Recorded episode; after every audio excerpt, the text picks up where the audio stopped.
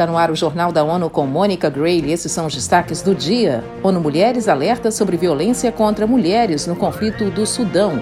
OMS começa a Semana Mundial de Imunização.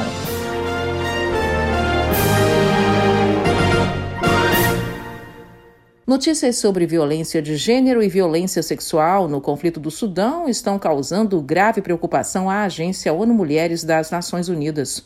Desde 15 de abril, o Sudão está em confrontos entre tropas do Exército e integrantes do grupo paramilitar Forças de Apoio Rápido, RSF.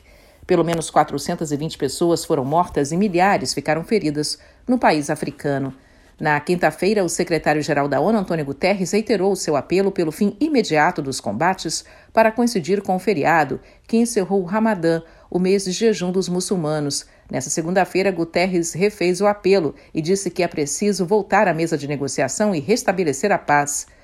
A diretora executiva da ONU Mulheres, Sima Barrus, emitiu uma nota expressando solidariedade aos sudaneses e ressaltando o impacto desproporcional sobre meninas e mulheres com a continuação do conflito. A chefe da agência afirmou que os casos de violência contra mulheres, infelizmente, tendem a aumentar e disse que não pode haver impunidade e todas as denúncias têm que ser investigadas rigorosamente.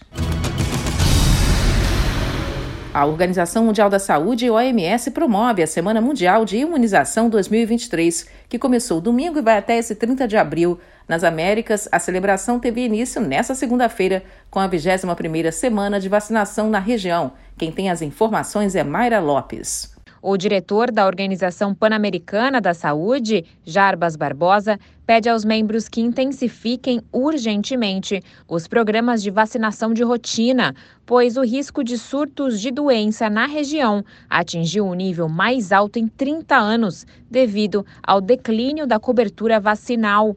Embora as Américas tenham sido a primeira região do mundo a eliminar a poliomielite em 1994 e historicamente tenham sido líderes mundiais no controle e eliminação da doença, Barbosa avalia que os programas nacionais de imunização sofrem com as instabilidades na última década. Da ONU News em Nova York, Mayra Lopes. Mais de 30 milhões de crianças foram vacinadas contra a poliomielite no Malawi, Moçambique, Tanzânia, Zâmbia e Zimbábue no ano passado. Esse 24 de abril marca o Dia Internacional do Multilateralismo e Diplomacia para a Paz, exaltando os princípios da Carta das Nações Unidas sobre a resolução pacífica de disputas entre países. Eleutério Guevani traz mais informações. A data, proclamada em 2018 pela Assembleia Geral, enfatiza decisões com base na cooperação e na promoção dos interesses, defendendo soluções pacíficas para conflitos. Para a organização, o multilateralismo é um pilar da Carta e serve para ajudar a aproximar países para que sejam alcançados esses propósitos comuns. No ano em que comemora 77 anos da criação, em 24 de outubro, a organização destaca o aumento do número de Estados-membros de 51 em 1945 para os atuais 193. Da ONU News em Nova York, Eleutério Gavan. A organização também revela avanços em termos de parceiros não governamentais, privados e outras entidades internacionais, com cerca de mil que têm status de observador nas Nações Unidas.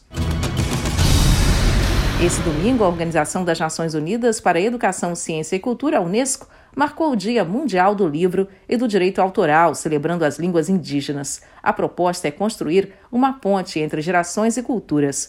A Unesco também seleciona a capital mundial do livro a cada ano. Em 2023 é Accra, capital de Gana.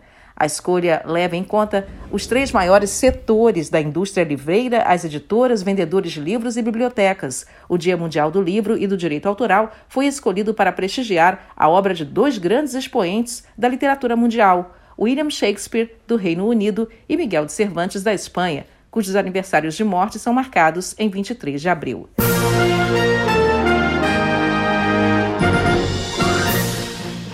Esse foi o Jornal da ONU. Mais informações na nossa página news.un.org/pt e nas nossas redes sociais. Siga a gente no Twitter, ONUNews.